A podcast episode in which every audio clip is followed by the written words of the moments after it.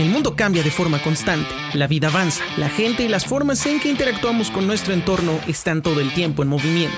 Consumimos información de manera inmediata, a veces de forma extrema y pocas veces nos detenemos a analizarla. Lo que vemos, lo que decimos y hacemos, todo en absoluto comunica. Soy Carlos Fernández y al igual que tú tengo una opinión sobre lo que pasa a nuestro alrededor. Acompáñame a descubrir cómo la comunicación es y será el centro de todo lo que nos mueve. Bienvenidos a Videns.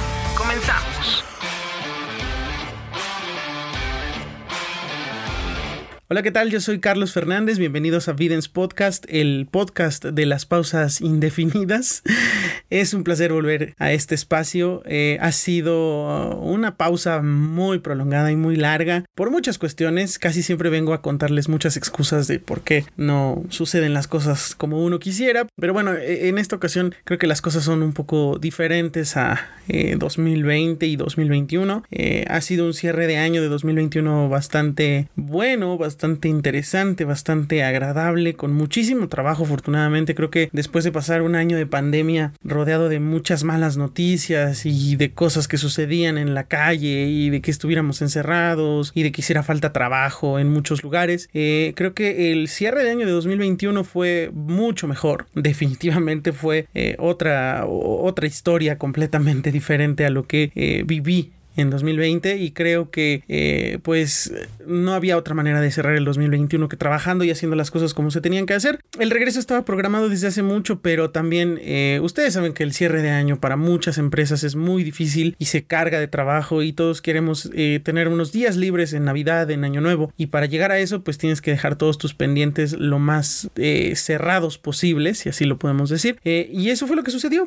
yo quería grabar en esta temporada de Navidad, invierno y demás, pero pues surgieron cosas de trabajo y también yo necesitaba tomarme un pequeño descanso porque eh, el home office cansa muchísimo también. Eh, ya había regresado a la oficina, ya estaba eh, empezando a tener otra rutina un poco más movida, pero bueno, apareció Omicron y ha empezado a poner las cosas un poco complicadas otra vez como en el principio de la pandemia, aunque todavía no tan graves me parece, pero bueno, la situación ha sido esa, ha sido un poco caótico el cierre de año, pero mucho más en paz, mucho más contento. Creo que eh, necesitaba también un tiempo con mi familia, necesitaba eh, volver a sentir que era estar bien, que estar contento y, tal vez por eso como que prolongué un poco el regreso. Y además de que no quería grabar cualquier cosa, sinceramente eh, se me ocurrían muchos temas, pero ninguno me convencía, ninguno me llenaba tanto y creo que ahí me está queriendo picar un mosco. creo que al final las cosas poco a poco se van acomodando y justamente hoy decidí volver, comenzar 2022 con un nuevo episodio de Videns, esperando que tengamos más pronto, que lleguemos al,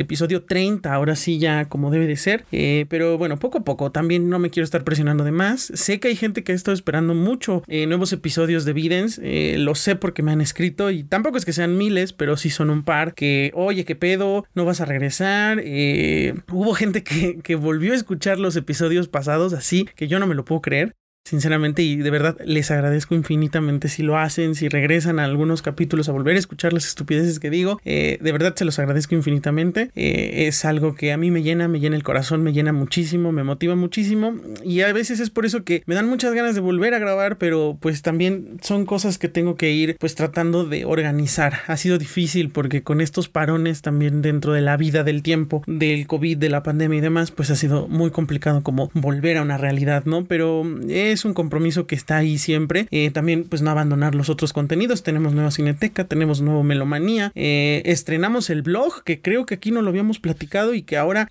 ya lo puedo decir como debe de ser. Eh, tenemos un blog, tengo un blog nuevo, un blog escrito. para quien no lo sabe y para quien no me conoce y para quienes me conocen y seguramente sí lo sabían, me encanta leer. Es algo que, que, había dejado de hacer por mucho tiempo, que, que no había encontrado la manera de, pues, de recuperar ese hábito y sobre todo porque también es un poco caro hoy en día tener libros. Eh, casi siempre en el fondo, pues aquí atrás hay un, hay un librero. La mayoría de esos libros ya los leí. Eh, no es como por presumir, pero eh, también me gusta leer mucho los cómics y demás. Pero de pronto, pues es complicado, ¿no? Entonces, ¿qué hice? Pues me puse a investigar y encontré en Amazon el Amazon Kindle, que para quien no lo conoce, es un lector de libros electrónicos. Es un dispositivo de tinta electrónica que te permite descargar libros y comprarlos dentro de la tienda de Amazon también, pero que hoy en día hay muchos links en, internet donde puedes encontrar clásicos y novelas nuevas eh, gratis, que alguien los sube y las puedes descargar en tu Kindle y puedes leer. Entonces, eh, pues un poco con ayuda de mi mamá, compré una Kindle, eh, una Kindle pues a, muy buen precio, una oferta bastante buena de esas que hay en Amazon cerca de fin de año y me hice de una y volví a leer. ¿Y para qué volví a leer? Pues un poco también para pues retomar este hábito, pero también para tener temas que poderles traer a este podcast que alimente un poco más y también para volver a escribir. Eh, también es algo que me gusta muchísimo hacer. Eh, tuve la oportunidad de escribir dos años en un sitio, en un blog de publicidad que se llama Rose Brief, que por ahí deben de encontrar todavía algunos artículos que escribí por aquellos años y que, bueno, pues yo siempre he pensado que cuando los espacios no se te dan, eh, cuando estudié para ser locutor, entre comillas, porque también no sé si sea yo el mejor o tenga la voz eh, especial para hacerlo, eh, pues me di cuenta que a veces las oportunidades no se te dan o, no están ahí o, no sucede lo que tú esperas, ¿no? Pero pues hoy en día con tanta tecnología a la mano, con tantas cosas que, han ocurrido en, dentro de nuestras vidas, pues también tú te puedes crear tu propio espacio y fue así como nació este podcast. Y lo mismo, dejé de escribir para, para este blog de publicidad justo cuando perdí mi empleo y pasaron muchas cosas y decidí pues crearme mi propio espacio para poder escribir de lo que a mí se me antojaba. No, no nada más de, de, mercadotecnia y publicidad, que es algo que también me apasiona mucho, pero pues leer y, poder comentar a través de un artículo lo que leo y lo que interpreto de una lectura, creo que es algo que me fascina hacer. Me sirve un poco como para digerir eh, lo que leo, como para entender, compartir eh, mis ideas, si a alguien le interesa, y pues igual motivar a alguien a, a leer un libro, a agarrar un libro, ¿no? Entonces ya tenemos dos artículos el tercero está en proceso. La verdad es que eh, el primero es sobre Balón Dividido de Juan Villoro. Es un libro dedicado al deporte, en específico al fútbol. Es un libro de 2010, me parece. Es un libro hoy en día ya un poco viejo, pero que yo tenía muchas ganas desde que estaba en la universidad de leerlo y que no, no lo había podido comprar por muchas cuestiones. Y que ahora con la Kindle pues se dio la oportunidad. Fue el primer libro que leí. Es un libro bastante cortito que si tú eres amante del fútbol, lo puedes encontrar. Te va a entretener. Creo que hay muchas anécdotas muy interesantes que cuenta Juan Villoro. Es una especie de ensayo, eh, que, que es más bien un compendio de ensayos eh, que tienen al fútbol como un hilo conductor y a cómo eh, es visto a través del mundo, ¿no? Entonces, si eres futbolero, te va a gustar, creo que lo puedes disfrutar y sobre todo, pues hace, hace un pequeño análisis de la selección mexicana y del fanatismo en México, que me pareció súper interesante y pues para estrenar este Kindle creo que fue una lectura bastante suave, bastante relajada, no implicaba conocimientos externos como otros libros y, y fue un buen inicio. Luego, bueno, obviamente cuando termino de, leer, eh, analizo un poco la, lectura. Me gusta leer otras reseñas de otras personas para saber si entendí lo mismo, si compartimos puntos de vista, si se me fue alguna cosa que yo entendí diferente. Eso me gusta para después yo escribir un artículo y subirlo a este blog que les voy a dejar aquí eh, en la pantalla y si no también en la información de, del capítulo en Spotify. Si lo escuchan en Spotify, ahí les voy a poner el link para que vayan a visitar este blog y si no, pues ya saben en la página eh, oficial de Facebook, en Carlos Fernández, ahí van a encontrarla eh, en la, ahí está el sitio web ya. Ese es nuestro sitio web, aunque nada más se dedica al puro blog de momento. Entonces, eh, pues empezamos con ese artículo. Después leí Crónicas Marcianas de Ray Bradbury, que también yo creo que va a tener su propio capítulo aquí en, en.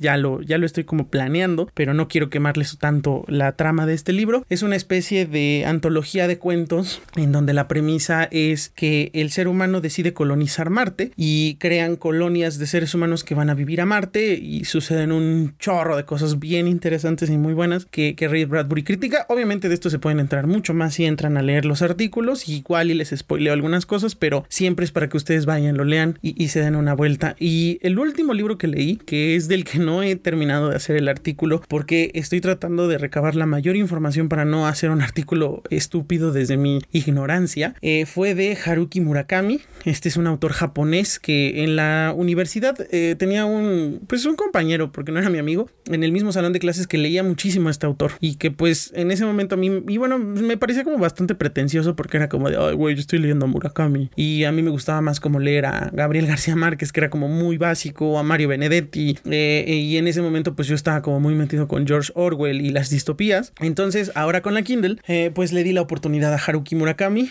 Es un autor que yo no conocía. Eh, tenía idea más o menos de qué escribía. Eh, tengo entendido que es como el Cruz Azul del...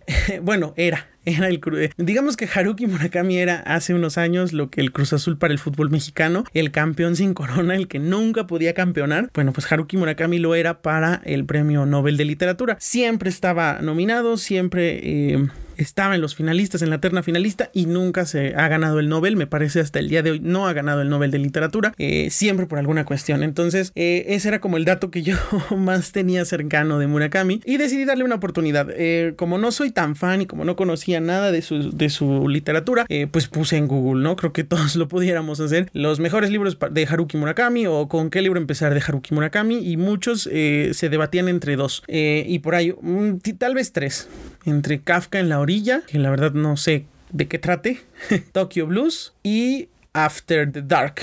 Creo que así se llama. Eh, bueno, leyendo un poco la sinopsis de estos dos últimos, sobre todo, pues me decidí por Tokyo Blues, que es una pues es una historia que cuenta en primera persona Watanabe, que es el protagonista de esta, que es un hombre de 40 años que va viajando en un avión, escucha una canción de los Beatles y empieza como a contarnos eh, sus anécdotas de juventud. Y el libro, eh, sí quiero ser muy honesto, antes de escribir el artículo y de dar mi opinión ahora sí muy extensa, eh, si ustedes están interesados en, entrarle a Haruki Murakami, como yo lo hice en su momento, me parece que Tokyo Blues es un libro que sí podría ser un buen inicio, pero que depende mucho del estado de ánimo en que lo agarres porque es un libro bastante denso, es un libro lento, es una historia que se va desarrollando poco a poco, que puede llegar a ser un poco aburrido porque sí, no me voy a poner aquí a decir que es, wow, lo disfruté muchísimo. Hay partes súper complicadas, súper lentas que lo hacen difícil de continuar la lectura y sobre todo porque eh, el tema del suicidio juvenil, eh, porque la historia se remonta a cuando Watanabe, nuestro, nuestro protagonista, tiene de 18 a 20 años,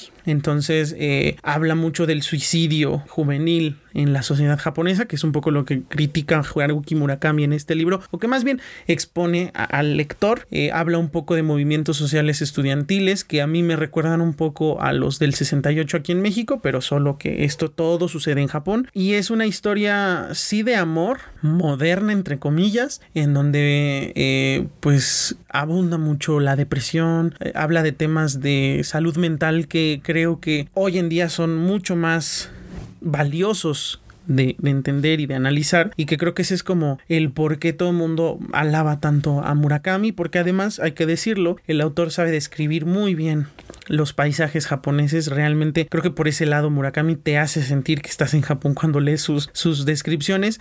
Y es un libro con una historia que sí, está, está plagada de depresión, de tristeza, de esta situación de no saber qué quieres en el mundo, de, de donde muchas de las historias que este libro pues van van de la mano con una tragedia y casi siempre es un suicidio. Entonces es un libro que por momentos llega a ser muy oscuro y que si tú eres una persona que, se puede sentir como eh, vulnerada por leer este tipo de, historias, eh, que te lo lleves con mucha calma o que optes por otro libro, porque si es un libro que hay momentos en los que se, torna muy triste, o sea, a mí nunca me ha hecho llorar un libro, sinceramente sí he sentido como cosas fuertes cuando leo ciertas cosas en los libros y con Haruki Murakami pasa porque de repente es como que te da un putazo en la cara así como de que pedo? Ya estamos hablando de la muerte y es de un momento a otro. Entonces, sí decirles que es un libro muy interesante, bastante bueno, pero sí es muy complicado.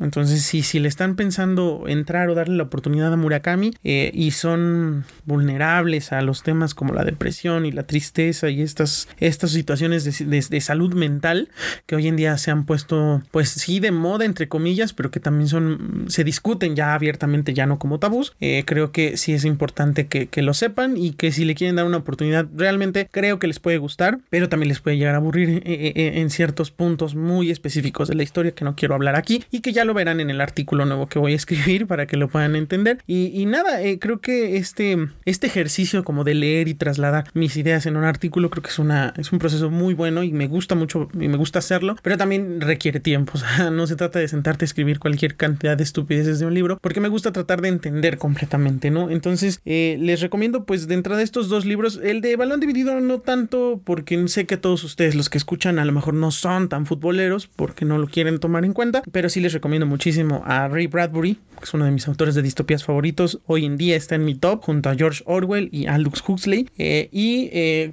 pues es una buena carta de presentación Tokyo Blues. Si le quieren entrar a la literatura japonesa o a los exponentes japoneses, creo que es el más importante de todos hoy en día. Eh, Haruki Murakami, Tokyo Blues. Y estoy empezando a leer a Corman McCarthy, que es un autor estadounidense, que ya me habían recomendado, pero que no he podido leer el libro que me recomendaron que se llama La carretera, porque no lo he encontrado en una versión buena. Casi todas las que he encontrado en ebook, que son como los, los formatos que lee la Kindle, eh, tienen muchas faltas de ortografía o están escritos de una manera muy extraña que a mí no me checan. Entonces, buscando un poco más sobre el autor, me recomendaron también eh, no, es un país para viejos de Cormac McCarthy, que creo que es un, libro tipo western, una historia sobre el narcotraficante, sobre una persecución. Eh, no les quiero spoilear nada porque obviamente va a tener su propio artículo, pero ese es en lo que estoy leyendo ahorita. Ahorita he estado pausado porque también me di unos unos descansitos importantes de la lectura. Me gusta leer mucho de noche, eso sí me di cuenta. Y, la Kindle es un aparato maravilloso que se presta para poder leer de noche, en cualquier eh, momento del día. Es un aparato bastante fácil de, de, transportar si se tienen que mover y que se agradece muchísimo su invención. Yo estoy fascinado con este, este dispositivo. Y si ustedes quieren leer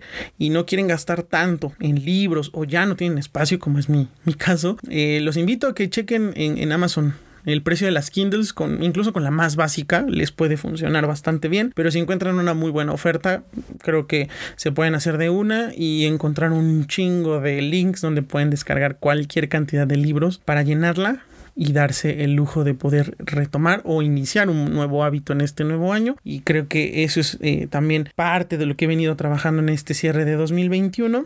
Y les recuerdo, aquí va a estar apareciendo en el video y si no, en la página y en la descripción de Spotify, el link para que vayan a leer estos artículos y también lean algunos artículos que escribí hace años también porque ya tenía el, blog y borré algunos que estaban ya bastante pal perro y otros que sí se quedaron, pasaron el filtro de calidad de este riguroso que yo tengo para los contenidos y, y ahí es otro canal donde pueden encontrar otro tipo de contenido como si tuviera el tiempo para seguir haciendo más contenido, pues ahí está, otro canal. Y bueno, fíjense que eh, justo cuando terminó 2021, ya ven que las noticias, eh, justo las semanas finales del año que está terminando y las, y las primeras semanas del año que empieza en enero, eh, las, casi todas las noticias son de recuentos. El top 10 de noticias del universal.com. Recordando lo más leído, en octubre te contábamos la historia de no sé qué. Entonces, ya saben, estas pinches recuentos que a veces son como muy cansados porque te recuerdan la misma mamada que ya leíste hace un chingo y que en medio de una pandemia, pues creo que cuando estuviste más pendiente del, celular o de Facebook o de las noticias en internet, pues casi todas se repiten todo el tiempo porque, pues, güey, estamos encerrados, no pasa gran cosa. Pero resulta que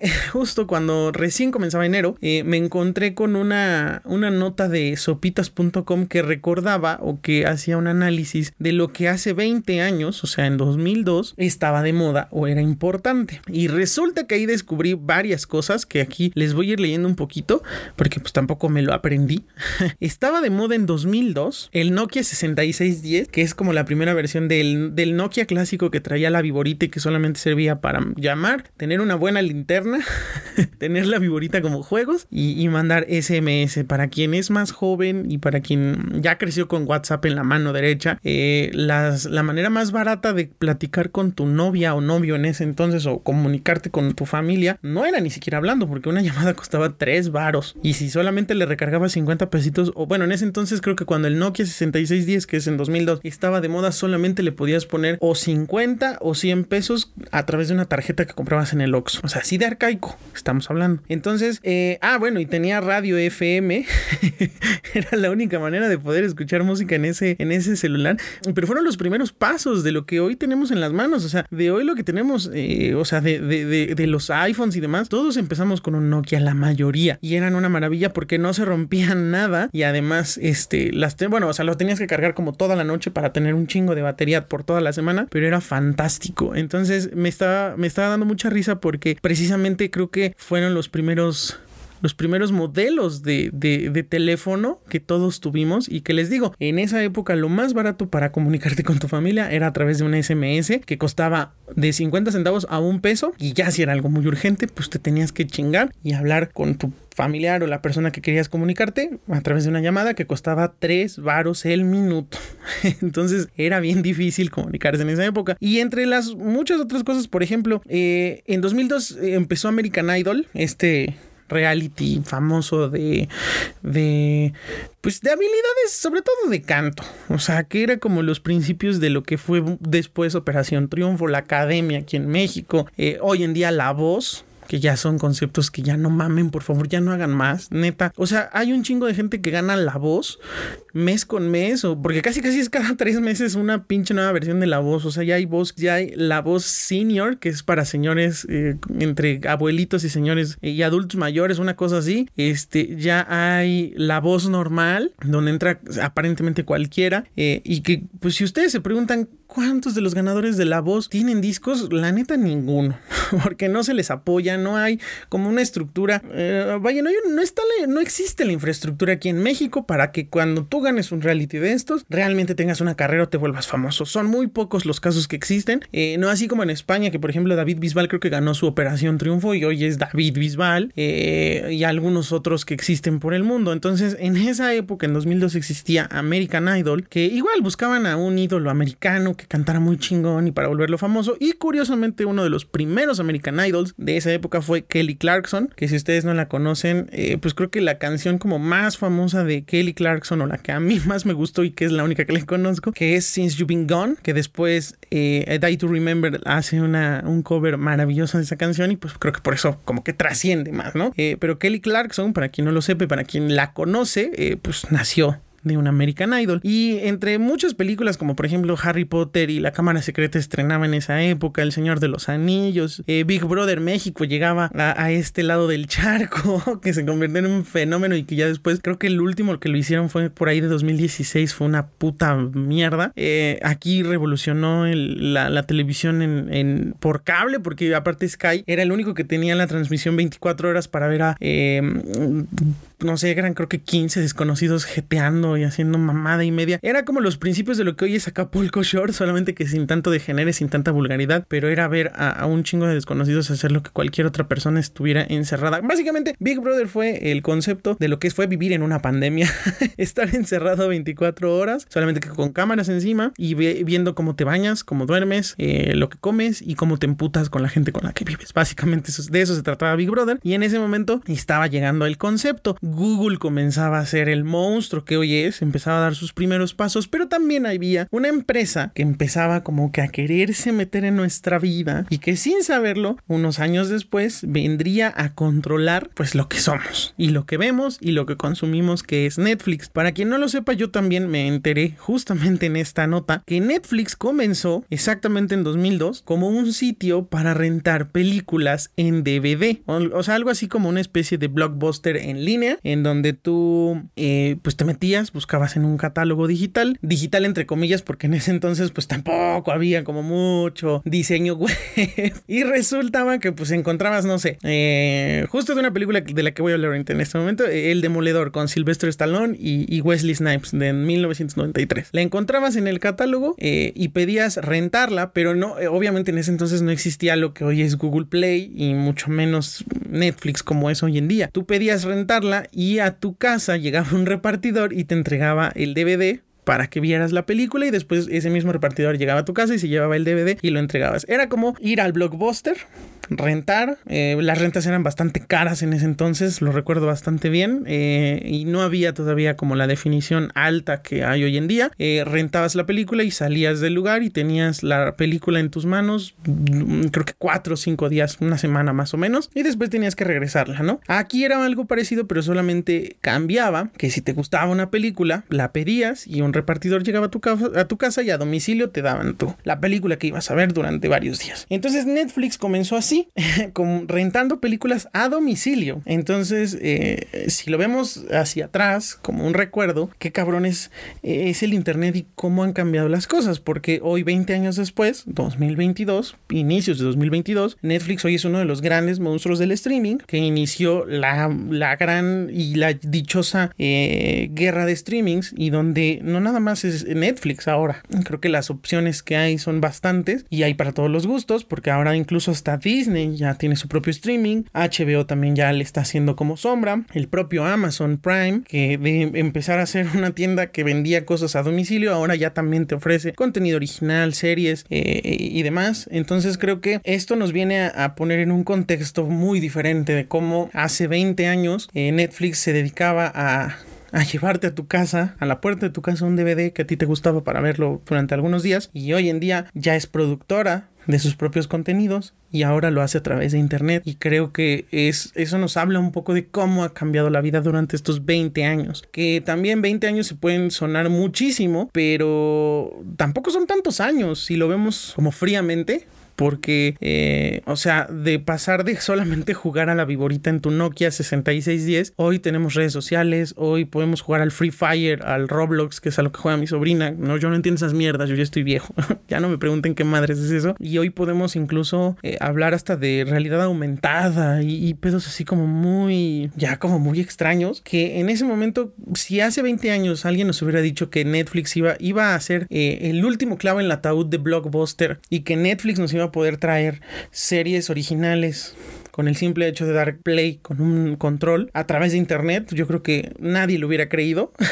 y creo que todos pensábamos que para este 2022 ya existirían los autos que, como en los supersónicos, que ya no tienen llantas, que ahora flotan a través de una banda gravitatoria, qué sé yo. Pero la vida no ha cambiado tanto en ese sentido. Sí tenemos muchos adelantos. Eh, tecnológicos muy poderosos y muy importantes y que precisamente hablando de Netflix lo vamos a ligar justo al tema del día de hoy que tiene que ver mucho con una serie precisamente original de Netflix que terminé de ver hace poco que se llama Clickbait. Para quien no sabe qué significa la palabra clickbait porque es una palabra bastante tecno y tan y moderna para los chavos de hoy en día, eh, un clickbait eh, es básicamente, seguramente ustedes han encontrado ya sea en YouTube, eh, en Facebook se da un chingo eh, y en Google encabezados del tipo, compré una motocicleta en Mercado Libre y no sabrás lo que pasó. Ese conjunto de palabras así estructuradas es un titular clickbait, que lo único que hace es que te enganche porque tenemos al parecer el criterio de un niño de dos años que decir, no mames, pues ¿qué le pasó? ¿Qué, qué, qué pedo? Compró una moto y pues ¿qué le habrá pasado, güey? Pues vas, le das clic y te enteras que es una puta mamada. O sea, que al final a lo mejor la, ni siquiera le llegó la motocicleta y lo estafaron al güey o que la motocicleta que compró era una porquería y demás. Entonces, el clickbait básicamente es un anzuelo digital que crean las empresas de noticias o cualquier persona para que tú caigas en ese contenido. Es mucho más eh, usado hoy en día por los youtubers que hacen contenido pues bastante culero como Just Stop de quien ya hablamos también, eh, y de todos estos eh, influencers nocivos para la, vida digital que buscan eh, visitas gratis. O sea, como el clásico, como este pendejo que no soporto, eh, Juan de Dios Pantoja y su mujer, que me parecen una pareja asquerosa que no debería de existir y no debería de ser famosa ni ganar millones de pesos ni de dólares haciendo las mamadas que hacen. Eh, estos idiotas entre ellos se hacen bromitas pendejas. No sé, pensemos, bromas pendejas, de verdad. O sea, no, no crean que yo los odio gratis. Esto es esto es motivado, esto tiene un argumento sólido. Eh, no sé, el idiota este le compró, compró unas Oreo, las abrió y les puso, en lugar de la crema tan rica que tiene el Oreo en medio, eh, le puso eh, pasta de dientes. Y sube un video a YouTube diciendo, le compré a mi esposa un tubo de Oreo y le cambié la crema por pasta de dientes. No creerás lo que pasó. Ese pinche clickbait culero hace que hoy sus videos tengan más de 15 millones de, reproducciones. Entonces, pues eso básicamente es un clickbait. Es un anzuelo eh, digital en el que tú, por ocio, por estúpido, por morbo, por lo que sea, o porque simplemente tienes muchísimo tiempo libre, caes en él. Y lo usan todas las empresas y todos los medios de comunicación casi siempre tienen un clickbait para que tú caigas. Lo pueden ver en los deportes, en, el, en las categorías de cine, por ejemplo, ahora que fue eh, No Way Home, el Spider-Man, el tema del, multiverso de Spider-Man, que si iban a estar los tres Spider-Mans o no. Esto es lo que nos espera en No Way Home, no lo vas a creer y vas y le das clic y era la misma nota que ya habías leído una semana antes en otro portal escrita de manera diferente. Era exactamente lo mismo, pero tú ya diste un clic y ya caíste. Entonces eso es un clickbait. Y eso es el título de esta, de esta serie que me parece que es una serie que está eh, opacada y perdida en el catálogo tan extenso de Netflix. Si ustedes se meten un día a, a, querer ver algo en Netflix y no tienen ni puta idea de qué quieren ver, se van a pasar horas buscando algo. Y precisamente fue así como yo me encontré esta serie, aunque creo que Netflix sí le hizo un poco de, publicidad, pero no comparada como otras, como por ejemplo cuando lanzó, ahora que lanzó la cuarta temporada de Cobra Kai, que está bastante...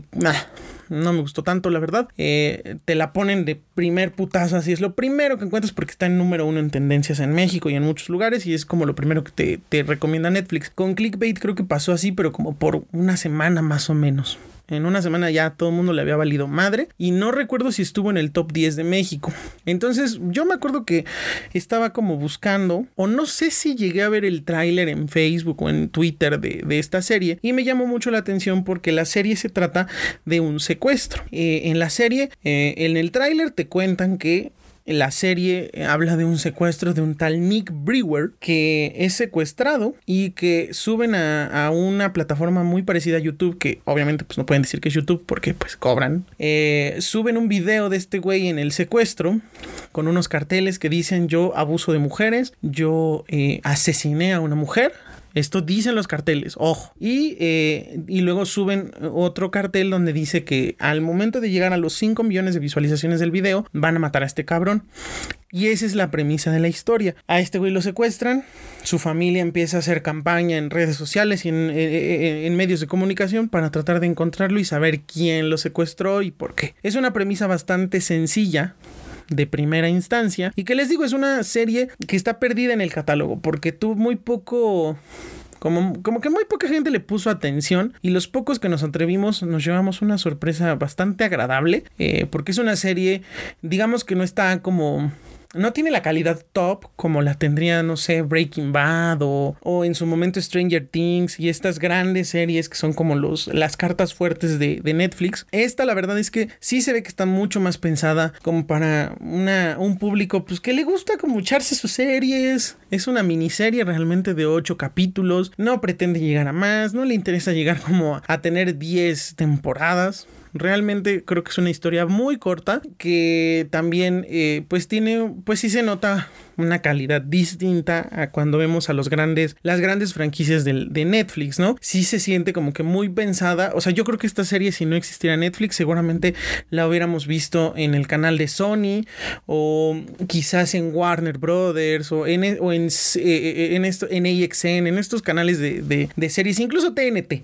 Yo creo que es como ese formato muy cercano a ese tipo de canales y que si no existiera Netflix seguramente ahí tendrían cabida. Entonces es una serie con una calidad, eh, no quiere decir que sea mala, sino que se nota que no tiene, sí tiene un presupuesto pues bastante más apretado que otras grandes franquicias, pero que tampoco te, se siente, o sea, si tú eres así como muy crítico de lo que ves en la tele, eh, no se siente, o sea, mil veces mejor producida que muchas cosas que vemos aquí en México, a huevo que sí, o sea, de ley, y es una pena, es una pena que no tengamos historias así de, con esa calidad para nuestra televisión, y sigamos viendo Malcolm por los siglos de los siglos, nada en contra de Malcolm, pero no mamen, o sea, eh, tener que regresar o sea, tener que hacer que Canal 5 regrese a transmitir por enésima vez Dragon Ball Z desde la llegada de Raditz hasta la saga de Majin Buu y seguido Malcolm el en medio habla de que en México no tenemos una cultura para consumir nuevas cosas. Y por eso la llegada de Netflix ha venido a, ver, a abrir muchas brechas en lo que consumimos y en las historias como se cuentan. Y es una pena que nosotros en nuestra tele abierta no tengamos eh, pues este tipo de series que realmente son muy buenas, que tienen un mensaje social poderoso, que nos pueden llevar a, a tener otra cultura incluso de televisión, eh, y sigamos eh, eh, enganchados a huevo querer seguir viendo Dragon Ball Z y Malcolm el del medio. Les repito, nada en contra de los dos, porque yo también fui fan de los dos, pero ah, vamos, hay, podemos dar el salto, podemos explorar otras cosas, pero pues lamentablemente nuestro país y nuestra gente creo que todavía no llega a ese punto. Y tenemos que mamarnos también historias como las que ahora por ley el gobierno a huevo quiere que las plataformas de streaming tengan producciones mexicanas o producciones hechas en México que no llenan el catálogo, o sea, que solamente están ahí de relleno para cumplir una ley y que a Netflix realmente le valen pito y a HBO y a Amazon Prime le valen pito. O sea, eh, yo intenté ver... Eh, Amarres en HBO, que es una serie mexicana, y me parece una puta mierda. Es horrible, mal actuada, con una historia estúpida, horrible. O sea, creo que la crisis de contenido en México tiene mucho que ver con lo que vemos en la televisión, con su cine, donde eh, los Derbez y las Reginas Blandón siguen haciendo este letargo más grande. Y también volteas a ver a Netflix y te encuentras series como la que ya hablamos aquí también, inspiradas en el caso Paulette, con Regina Blandón que es una puta porquería. Y entonces te das cuenta por qué en México, pues nuestra tele abierta está pa'l perro. Entonces, habiendo criticado ya lo que consumimos como mexicanos, vamos a entrar de lleno. Eh, Clickbait, les digo, es una serie que habla de un secuestro, básicamente, que se hace viral en redes sociales y que a los 5 millones de reproducciones a este cabrón lo van a matar. Y la misión pues, de su familia y de la policía pues es descubrir quién lo secuestró, por qué lo secuestró y qué pedo con los carteles, ¿no? Entonces, eh, si hay que decirlo, es una serie que, eh, que está pensada como para contar la misma historia desde diversos puntos de vista, porque los, los ocho capítulos que te cuenta la historia eh, son dedicados a un personaje de la historia y cómo es su relación con el secuestrado, que eso es muy importante porque no nada más desarrollan al personaje en cuestión, no, por ejemplo, a la hermana, a la mamá, al esposo, a, la familia alrededor de este güey que es secuestrado, sino también a los posibles sospechosos. Y al final, pues tenemos un capítulo que revela pues toda la verdad, ¿no? Entonces así está bastante estructurada la serie y de a poco, pues eh, el que el que cada capítulo esté dedicado a una persona diferente y que tenga como sus conexiones con el güey que está secuestrado, nos va dando una idea de cómo es el cabrón secuestrado, qué, relación tenía con la persona de la que está hablando el capítulo y nos va dando ciertas, ciertas ideas del por qué pudieron haber secuestrado a este cabrón. Y, creo que la magia de esta serie es precisamente los giros dramáticos que hay dentro de la historia, porque eh, un poco la serie te lleva a pensar a que a que es muy predecible lo que va a suceder. O sea, porque llegas a pensar, claro, el cabrón que secuestró a este güey fue el suegro. Obvio, no les estoy spoileando nada. No les voy a decir quién, porque qué chiste tendría. Sí se las recomiendo que le den una oportunidad, porque vamos a hablar ahorita de la implicación o del mensaje social, que creo que fue lo que más me gustó, independientemente de la historia de la que habla la, serie. Pero en algún punto te hace dudar y dices, claro, a huevo, fue el suegro, porque este cabrón eh, engañaba a su esposa. Y sí, a huevo, fue el suegro. ¡Pum! Él fue el que lo secuestró. Siguientes dos capítulos dices, no mames, el suegro no fue, güey, fue el vecino, porque este su perro del güey que secuestraron le cagó unas flores ¿no? Y ese es motivo para secuestrarlo, ¿no? Así te va llevando la historia hasta que llegas al octavo capítulo donde pues explica todo. Eh, ¿Y qué fue lo que más me gustó de esta serie? Si bien es una serie bastante sencilla que pues no busca ser más que una historia breve de un secuestro, lo que creo que me gustó bastante es cómo eh, la propia serie juega con tu mente porque a través de los capítulos, les digo, te vas haciendo una idea de la personalidad de este güey del secuestrado, porque obviamente aunque el secuestrado es el protagonista, él no tiene un desarrollo eh, de viva voz más bien es desarrollado a través del contexto de las otras personas. Y ese es un punto muy importante que analizar, porque cuando vemos el capítulo de la hermana, que es de los primeros, nos damos cuenta que este cabrón es bastante volátil, violento, tiene muchos roces con su hermana, y eso nos hace pensar, claro, él es un ojete, es un culero, por eso lo secuestraron. Pero conforme van avanzando los capítulos y vas conociendo cómo era su relación, por ejemplo, con su esposa, y te das cuenta que el tipo, eh, pues pudo haber sido infiel a la morra, dices, claro, el güey por infiel, ella lo mandó a secuestrar y por eso lo mataron o lo van a matar, ¿no? Eh, pero después ves el capítulo de, bueno, en ese mismo capítulo de la esposa te das cuenta que la esposa también tiene otros secretos y dices, ah, ok, o sea, el güey era un culero porque la mujer también era una culera, ¿no? Entonces va jugando con esta parte del desarrollo de los personajes y te va metiendo la duda de lo que realmente está pasando. Eh, y creo que, además de que la serie habla de un secuestro, propiamente, lo que más me parece interesante, que es lo que critica la serie, que es por lo que estamos hablando de ella precisamente hoy, es la vida digital.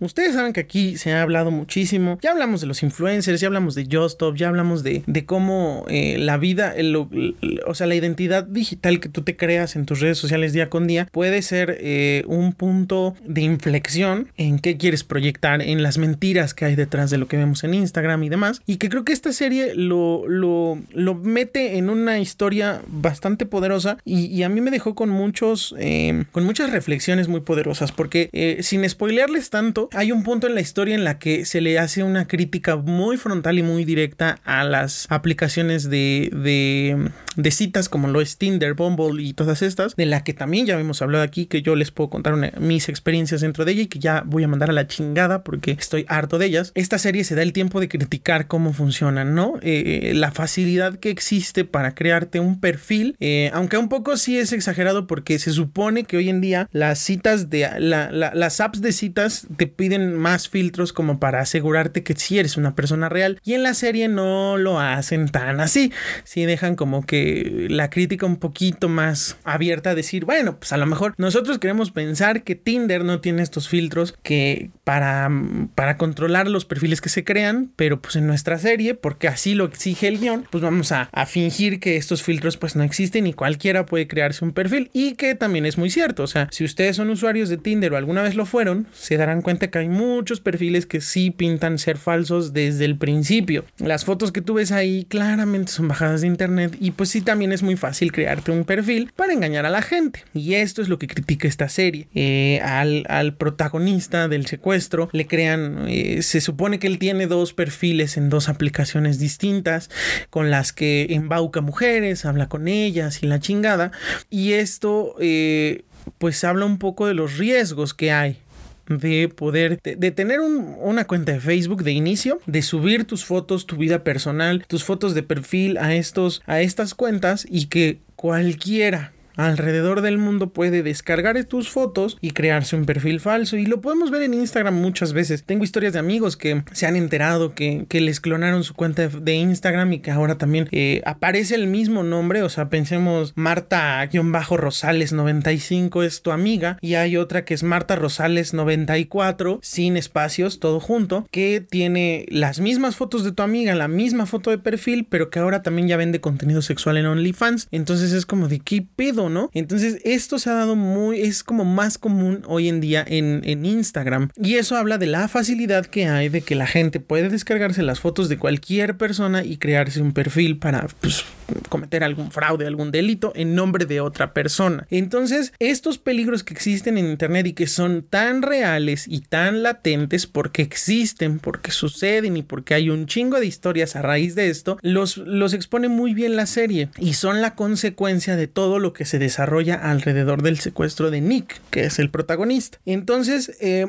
me parece que el mensaje que, que manda la serie es como de, güey, tenemos en nuestras manos en un teléfono celular, en una computadora, en donde sea, la posibilidad de, de convertirnos en creadores de contenido, porque hoy en día todos somos creadores de contenido. Eso lo escuchaba de un youtuber que me gusta bastante porque tiene unas reflexiones bastante mordaces y ácidas sobre lo que sucede y creo que tiene un, un pensamiento muy interesante y me gusta, me agrada su forma de pensar, que se llama Washingo con W, eh, lo encuentran en YouTube, y, él hacía una reflexión sobre lo que sucedió con Justop, de que ahora ya salió de la cárcel y que aparentemente cobra un millón de pesos por una entrevista. ¿Quién quiere pagarle un millón de pesos a esa cabrona para que te cuente que vivía en Santa Marta, Catitla? Yo no lo haría, eh, pero que muchos, muchos influencers o, podcasters le han dado la oportunidad y pues también está ¿no? Es como un derecho de réplica, pero bueno, este cabrón estaba haciendo una reflexión sobre ella y decía, eh, hoy en día todos somos creadores de contenido porque no hay manera de, de no serlo. Al momento en el que tuiteas algo, al momento en el que denuncias, a lo mejor que tu puto internet está fallando porque la empresa que te está dando el servicio te está fallando, tú estás creando un contenido, tú estás creando una denuncia. Entonces, un poco esta responsabilidad de que todos somos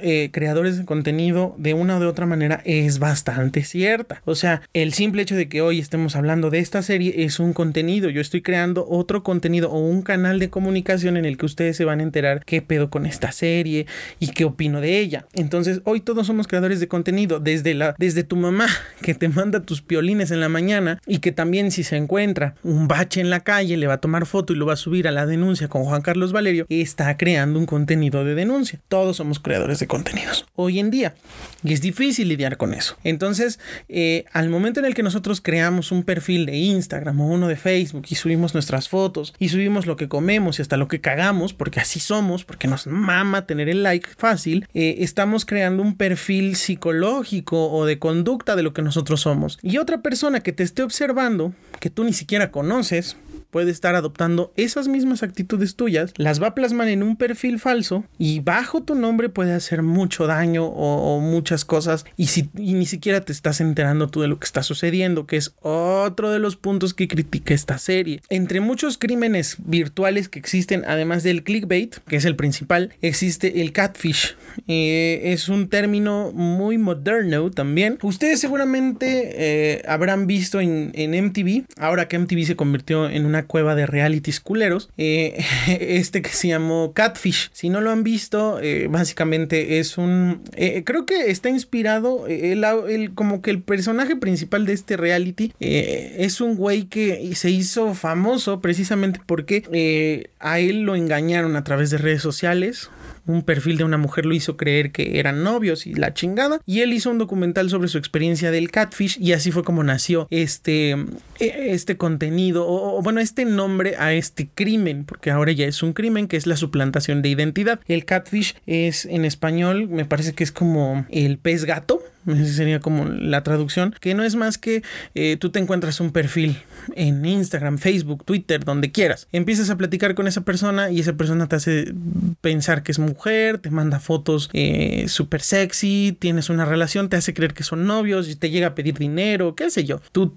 forjas una relación poderosa con esta persona sin conocerla a través de internet y cuando la conoces te das cuenta que pues no era la modelo de las chichis enormes que ella te hizo creer, más bien era un hombre detrás de un perfil falso con el que te sacó dinero y pues te embaucó bien cabrón con deudas. Entonces, básicamente ese es el catfish. Entonces, esta serie también aborda un poco este tema a través de, de uno de los personajes de la serie que tiene una conversación eh, de meses con una persona a la que no conoce, nunca ha visto en persona y que también se convierte en una sospechosa de lo que le sucede al protagonista, al secuestrado. Entonces, es bien fácil hoy en día eh, sentir que tienes amigos virtuales y que hay alguien que te entiende y que te estima y que eh, quieres conocer en persona, pero muchas de las ocasiones, o sea, yo creo que de, de un 100%, como un 95% de, esas, de esos casos son eh, estafas, son engaños, son cuentas falsas que lo único que buscan es embaucarte y hacerte ver un pendejo. Y el otro 5% pues son historias reales que poco, pocas veces trascienden y las pocas que existen realmente pues no tienen un puerto,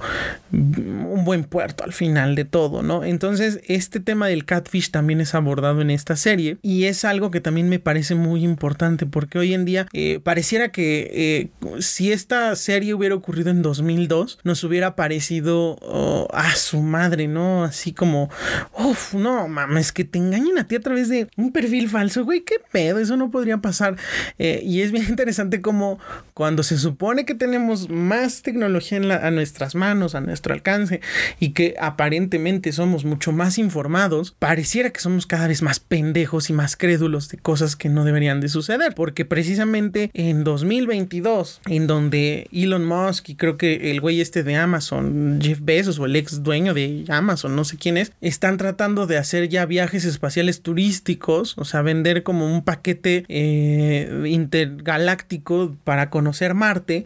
Eh, como si se tratara de un crucero por las Bahamas. Eh, es increíble que estemos ya hablando de incluso hacer turismo intergaláctico, pero que sigamos creyendo que el, el link que te aparece en Facebook que dice eh, estas cinco mujeres tienen senos no sé qué tan grandes, eh, la quinta no te dejará de sorprender, vamos, le damos clic y nos encontramos con una mamada o con un virus, o que hoy en día siga habiendo personas que creen que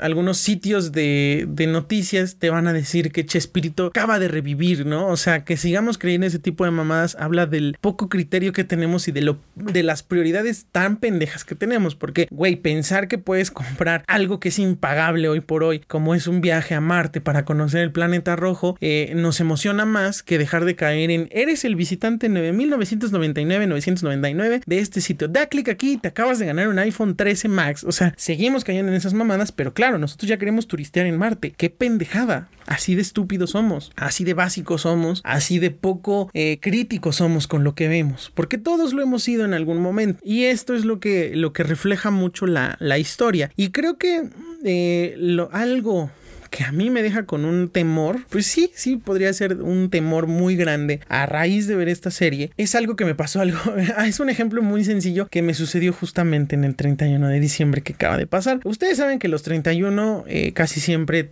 que, bueno, no sé cómo sea en sus países, no sé de qué otros países me pudieran llegar a escuchar, o en sus ciudades, como sea, eh, pero aquí, eh, por lo menos aquí en México, aquí en Puebla y aquí en mi casa, se acostumbra que en la colonia donde vivo se queme el año viejo que no es más que la representación del año que termina en una especie como de muñeco con, con tintes de abuelito, eh, al que se le pone pirotecnia y se le quema y es como se despide. Es como, como la versión física de cerrar el ciclo, ¿no? Eh, de que ya saliste de Mercurio retrógrado. No, no es cierto. De cerrar un ciclo, ¿no? De terminar un año. Y creo que uno de los años de esta pandemia, en algún lugar me recuerdo que hicieron una especie como de. Eh, hicieron como una bola verde tipo COVID, como este pedo del germen, y lo explotaron y lo patearon y no sé qué tanta madre porque fue el año del COVID, ¿no? Entonces, eso es una tradición.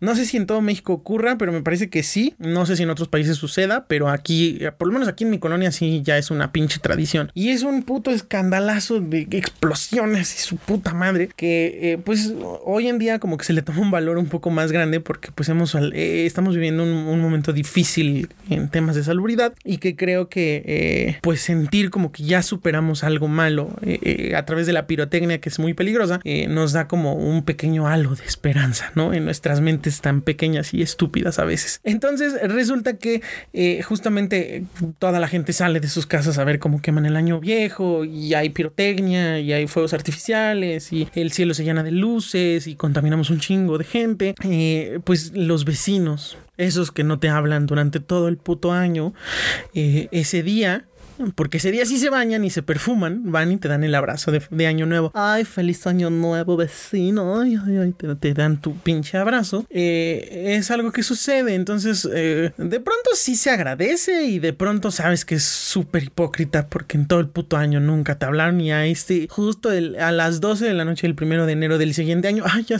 ay, feliz año, Dios te dé más, Dios te bendiga, la chingada, ¿no? Y justamente este año me sucedió. Eh, pues estuve ahí y los vecinos llegaron, algunos que pues, más o menos medio conoces, te saludan, feliz año, te agarran una nalga, no sé, te muerden en una oreja, te chupan el cuello y ya saben, lo que normalmente nos pasa a nosotros los guapos, eso. Entonces, justamente me dan un abrazo así, entonces yo entro a mi casa a, buscar a mi mamá o no sé qué puta madre entré a buscar eh, y salgo y me encuentro con un, un vecino eh, que tiene su historia también eh, y enfrente de algunos vecinos, pues yo voy pasando y este cabrón del que les estoy hablando eh, se acerca conmigo y me dice, este, feliz año, eh, me abraza ah, sí, gracias, feliz año. Y me dice enfrente de todos, así como de manera muy burlona, a ver si este año ya sales, ¿no? Mm, se refería a que a ver si ya este año me consigo una novia eh, o me caso, a ver qué putas, porque aparentemente mi soltería se ha vuelto un tema de debate a nivel colonia.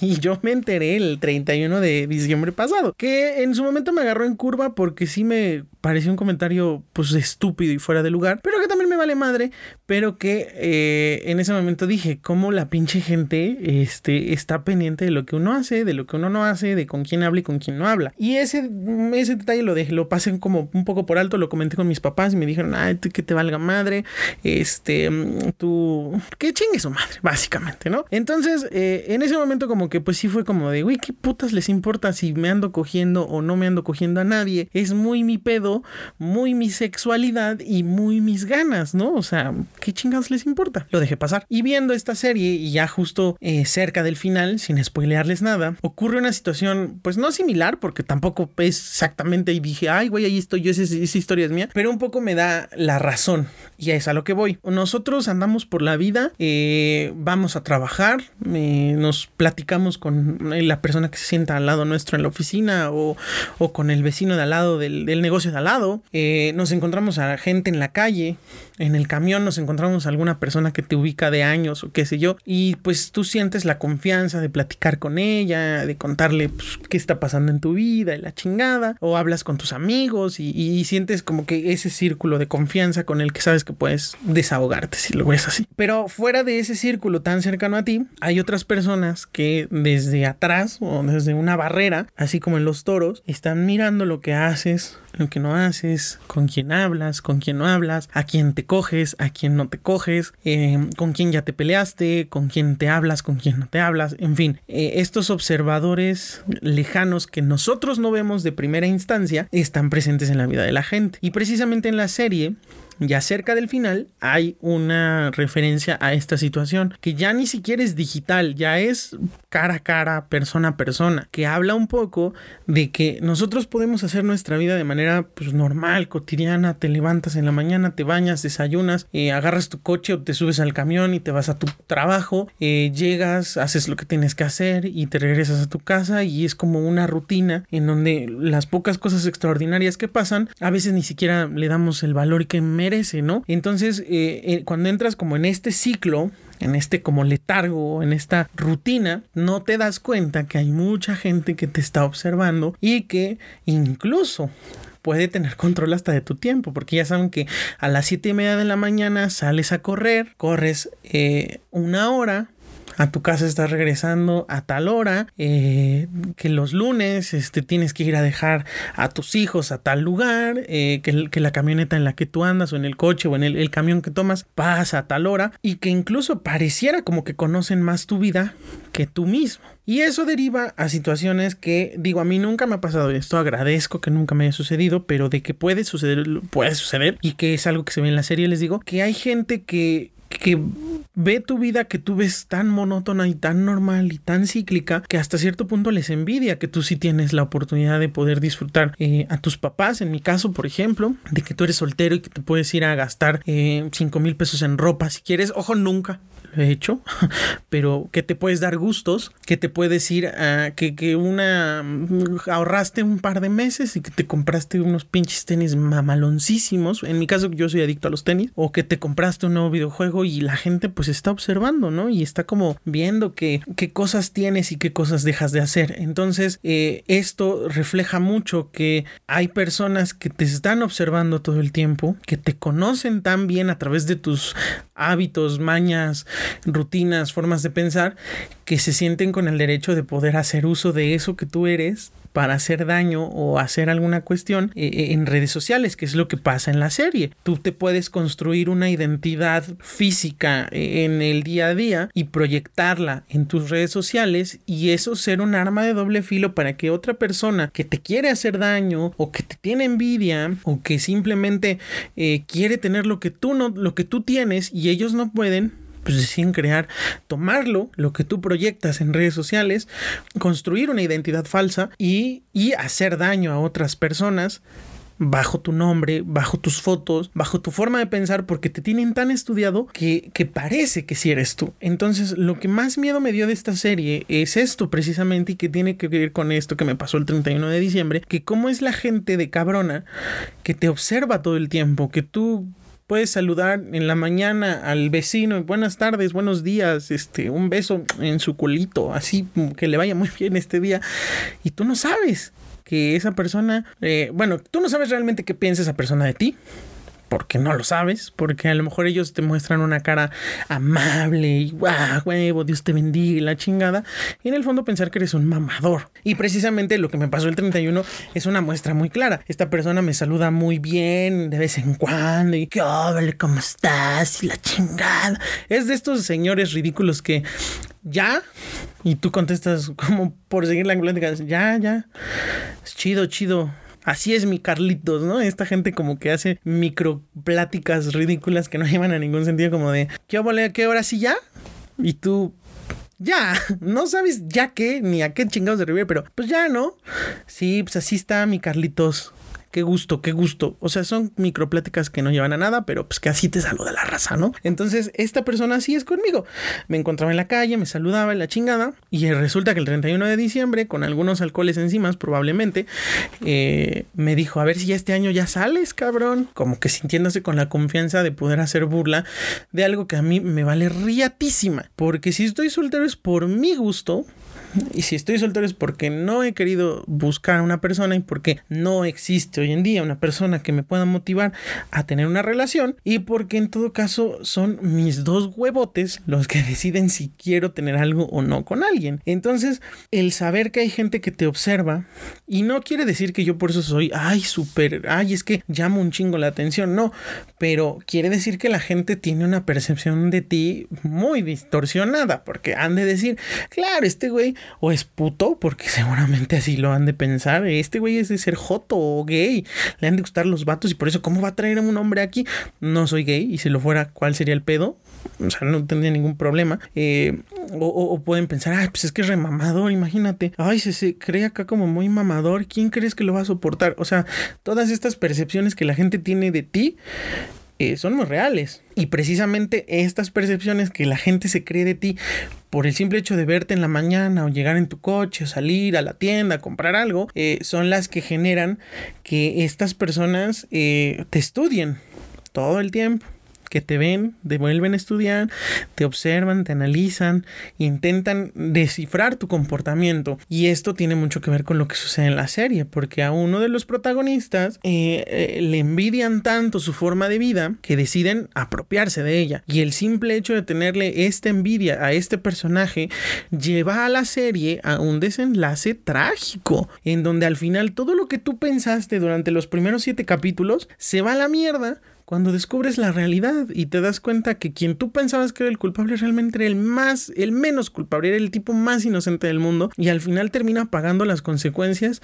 de la envidia de otra persona de lo que las otras personas veían de él y de lo que eh, hasta cierto punto eh, estas personas con cierto grado de frustración, si así lo podemos llamar, proyectan sobre tu persona. Entonces deciden tomar lo que tú eres, tomar tu forma de ser y proyectar en esa, eh, en esa identidad tan estructurada que eres tú mismo sus, eh, sus frustraciones más grandes. Y en la serie tienen un desenlace fatídico. O sea, cuando yo entendí el final, cuando vi lo que sucede realmente detrás de todo este secuestro, fue donde me di cuenta que a veces de las personas que menos te lo esperas, de la persona a la que más confianza le tienes porque se comporta contigo como una persona amable, es de quien puedes recibir un putazote en la nuca, en la cara, en donde sea, que puede traer consecuencias fatales. Eh, es un poco como cuando eh, en tu familia existen personas que les da gusto que te vaya bien, pero también te sueltan ahí que sus puyazos, que este, ay, sí, vi que ya entraste a trabajar a X lugar y me da mucho gusto, aunque pues quién sabe si dures, ¿no? O sea, es como, sí me da gusto, pero también me da envidia porque, pues, pinche pendejo, como tú sí, yo no, ¿no? O, como que en, el, o sea, en, la, en la felicitación hipócrita hay también un sesgo ahí de, de, de envidia y te lo hacen saber. Y todos lo hemos hecho, o sea, tampoco voy a decir yo que yo nunca lo he hecho, porque pues sí, somos seres envidiosos hasta cierto punto, pero nunca me atrevería yo a crear un perfil falso de mi vecino, del mismo pendejo borracho que me digo que a ver si ya este año salgo, eh, crearme un perfil falso para eh, hacerle mala fama y que le empiece a ir mal, ¿no? O sea, creo que en ese, a ese grado no, no, no todos llegamos, ¿no? Nuestros procesos no llegan a tanto, pero, pero sí tiene que ver mucho precisamente con, estas, eh, con estas cosas que pasan incluso dentro de tu familia. Les digo, es como muy, es clásico, así como de, ay, mijita, ya tienes otro novio, qué bueno, pues a ver si con este sí duras, ¿no? Porque puta, luego siempre al mes ya te mandaste la chingada con él y qué va a pensar la gente. O sea, sí me da gusto que tengas nuevo novio, pero también, eh, pues no mames, tu comportamiento y pues, híjole, pues a ver si te dura, ¿no? O sea, espero que se entienda a lo que quiero llegar. Eh, de pronto tú piensas que porque son tu familia o porque es tu conviven todos los días, eh, la confianza o el, la felicidad que sienten por ti es realmente honesta. Claro, también hay situaciones extraordinarias, porque si estás cagándola, o sea, si tú estás equivocándote y estás cometiendo un error muy grande y llega alguien de tu entera confianza y te dice, güey, es que a mí me parece que la estás cagando, yo no comparto tu opinión, y si tú te tomas este, esta crítica o esta opinión a mal y dices, no, es que la familia, familia no es la que te critica, familia es la que te apoya a pesar de que estés bien o estás mal, entonces el pendejo eres tú, porque entonces no sabes aceptar una crítica constructiva, no sabes entender que la gente también puede estar en desacuerdo contigo y sientes que todo el mundo te ataca cuando no eres ni siquiera el culo del mundo. También existen esos casos, o sea, estás cagándola, haces pendejadas, sabes que estás equivocado, sabes que la estás cagando y cuando llega alguien de tu confianza y te dice, güey, sabes que no comparto tu opinión y prefiero no dar mi opinión porque me parece que eres un pendejo, eh, entonces tú digas, no, pero es que tú eres mi familia y tú como mi familia deberías de, de profesarme confianza ciega, no mames el pendejo eres tú. O sea, la estás cagando, tienes las manos sucias, tienes el hocico sucio y todavía te emputas porque la gente te critique. Claramente el pendejo eres tú. El problema eres tú, pero no es así cuando, pues tú eres una persona que, les repito, o sea, que ese es el, el meollo del asunto. Tú eres una persona que vive los días igual que siempre. Tienes tu misma rutina de lunes a viernes incluso los fines de semana. Y cuando menos te lo esperas, si algo cambia en tu rutina, cualquier mínimo cambio que sea, eh, que sea ruido para otras personas, se hace un tema de conversación completo. Es como, por ejemplo, si un día, pues tú todos los días sales a las 7 y media de la mañana a tomar un camión y hay un día en el que decides salir a las 8. Ese pequeño cambio ya es tema de conversación entre la gente que te está observando y tú ni, enterado estás. Ya se hicieron una idea de que a lo mejor este, ya te corrieron del trabajo, de que a lo mejor alguien pasa por ti, de que, o sea, empiezan a rodar todas las teorías y chismes que existen alrededor de las personas porque así somos, nos mama inventar cosas. Entonces, esos pequeños detalles son los que alimentan a estos observadores que parecieran ser invisibles, pero que todos tenemos a nuestro alrededor. Por muy eh, poco atractiva que pueda llegar a ser tu vida para ti, hay gente que está pendiente y de cierta manera quiere saber y quiere entender por qué tú sí y ellos no, en cualquier aspecto, ya sea monetario, personal, sentimental, eh, físico, cualquier mamada laboral incluso eh, siempre hay alguien que va a envidiar lo que no tiene lo que tú tienes porque ellos no pudieron por cualquier circunstancia. Entonces eh, creo que para ir cerrando ya el capítulo, eh, me parece que esta serie, eh, si eres una persona que le gusta como todo este pedo del mundo digital y quiere entender cómo, cómo es la vida digital hoy en día, eh, sobre todo a los que son padres, como mis papás de entre 50 y 60 años. O sea, mis papás no tienen 60, no se, vayan no se me vayan a emputar.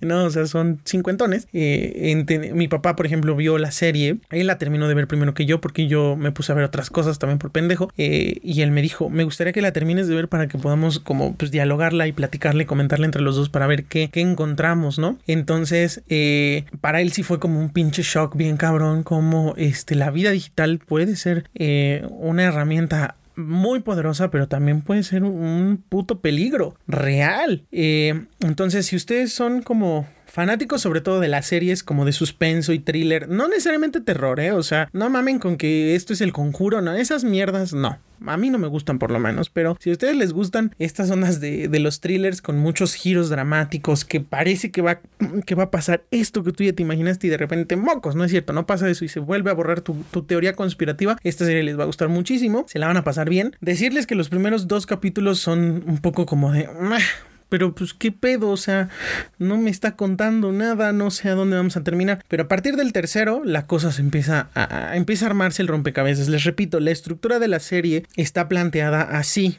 para que la misma, el mismo suceso que es el secuestro de este cabrón sea contado a través de, la, de los ojos de, otras personas. Y creo que uno de los capítulos que más me gustó eh, fue el del detective y el de el reportero o el periodista, creo que se llama.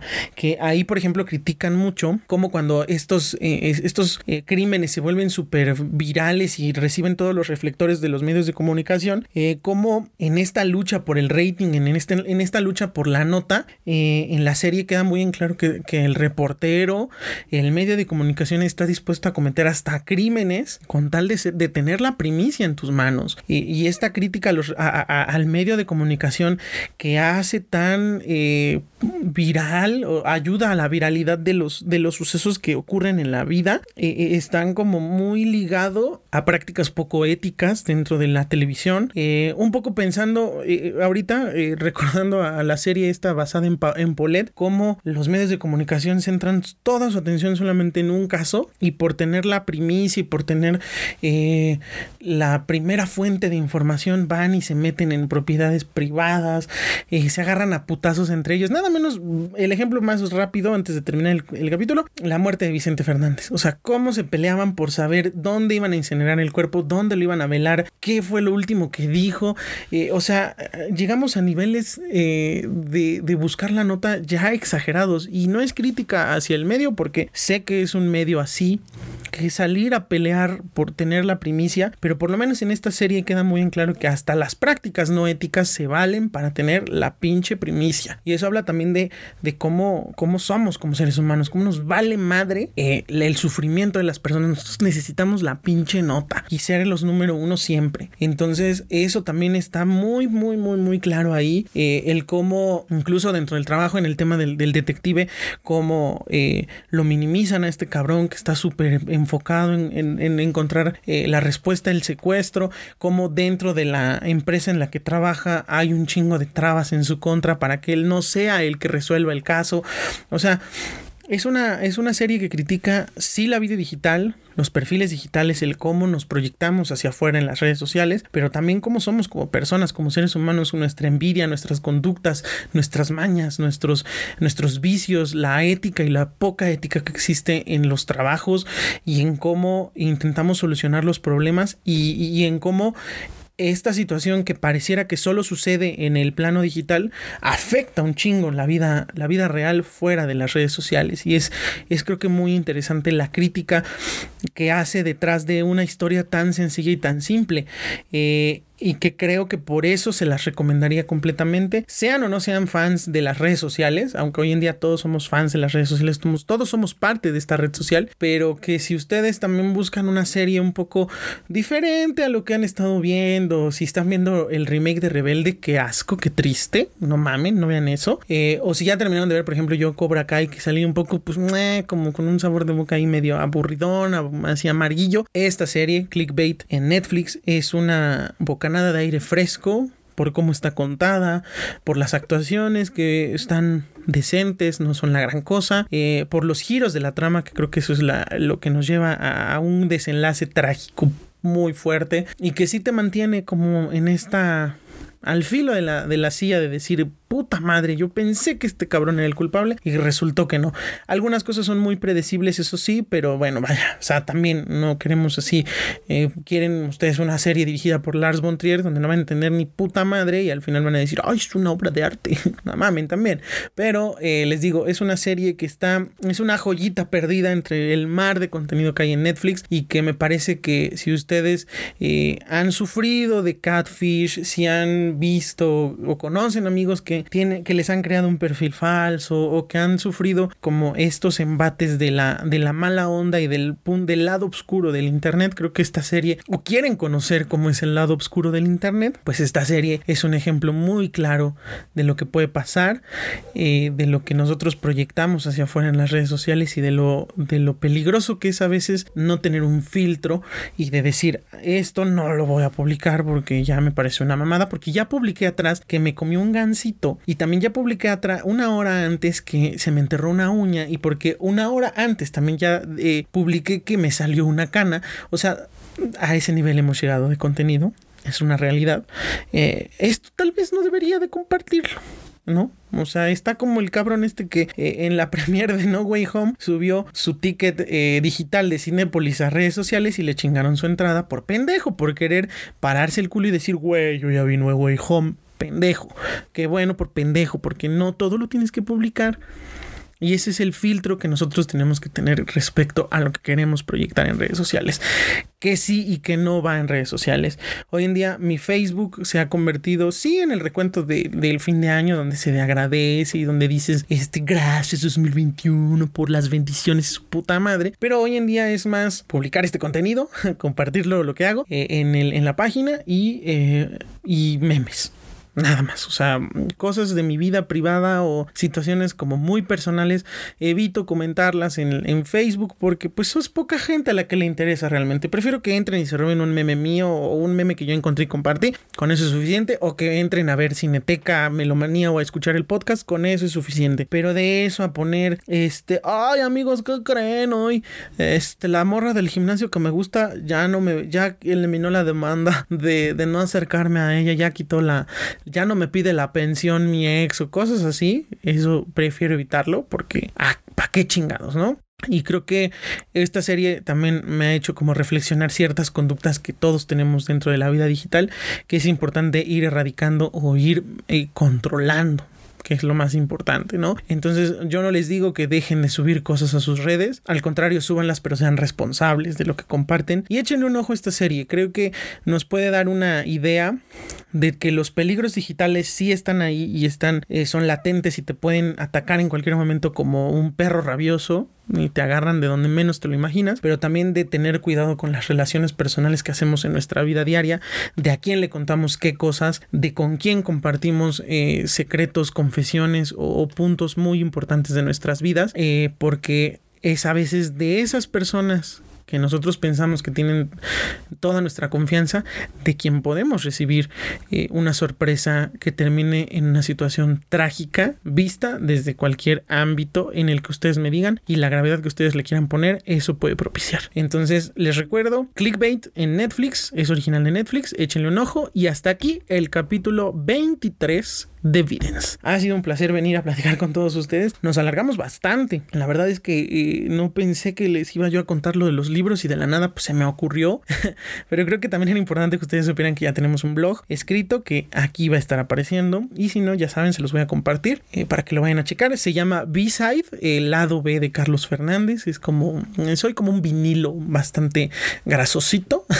Por un lado tenemos los videos, Melomanía, Cineteca, Videns, el podcast también, pero también también tenemos un apartado de escritos eh, que es mucho más hacia la literatura. Probablemente también tenga que ver con los videojuegos. Todavía no lo decido porque no sé a cuánta gente le puede interesar lo que opino de un videojuego, pero de libros seguro. Eso sí, y no sé si de series les gustaría que hablara eh, de manera escrita o, crear otra, otra pestaña que no como cineteca, pero ahora de series. No sé, estoy como todavía indeciso de esa parte eh, y no sé a ustedes qué les gustaría o qué sería mejor. Así que pues estoy por decidirlo. Pero bueno, ha sido maravilloso regresar al podcast. Eh, espero que la próxima pausa no dure tanto y que pronto podamos tener una secuencia importante de, de episodios siempre y cuando mi trabajo lo permita, siempre y cuando tengamos tiempo y siempre y cuando esto no se convierta en una rutina aburrida, siempre haya algo importante que platicar y que ustedes eh, se puedan sentir eh, acompañados durante una hora, hora y media eh, que platicamos aquí de un chingo de cosas y de estupideces que también les cuento que me suceden. Así que mientras este espacio siga siendo un espacio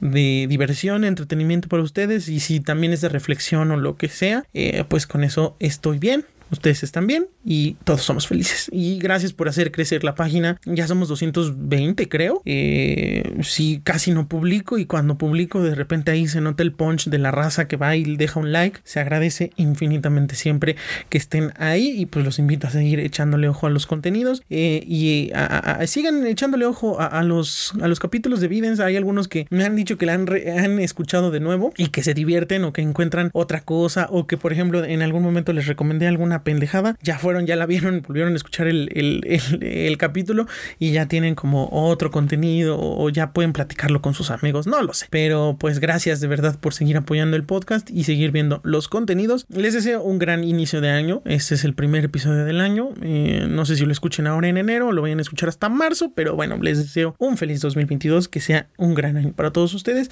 que lo sea para todos nosotros y que el puto COVID ya se acabe por favor. Les mando un abrazo, les recuerdo mis redes sociales, yo soy Carlos Fernández en Facebook, arroba soy Carlos FDZ, las tres últimas letras con mayúscula, y en Instagram estoy como el tal Carlos FDZ, todo junto sin mayúsculas, y también les voy a dar eh, el blog, ah, se los voy a contar aquí, igual ya saben que lo van a encontrar en las descripciones, es www.eltalcarlosfdz.wordpress.com, WordPress como Word de Office, Word palabra en inglés, Press con doble S como prensa en inglés. Igual aquí va a estar apareciendo en el video y si no, ya saben el link en donde se los va a compartir. Pero es www.eltalcarlosfdz, todo junto sin mayúsculas, .wordpress.com y ahí van a estar eh, los artículos sobre los libros que vaya leyendo y también hago un pequeño videíto como para promocionar el artículo para que también vayan, lo chequen, le den like y lo compartan hasta en Saturno para que me vuelva millonario a costa de ustedes y deje de ser pobre y entonces ya pueda eh, enamorar a alguna famosa de Hollywood o a ver a quién chingados para que mi vecino el borracho deje de pensar que soy un solterón y ya mi sexualidad y mi soltería deje de ser un debate público aquí en mi colonia.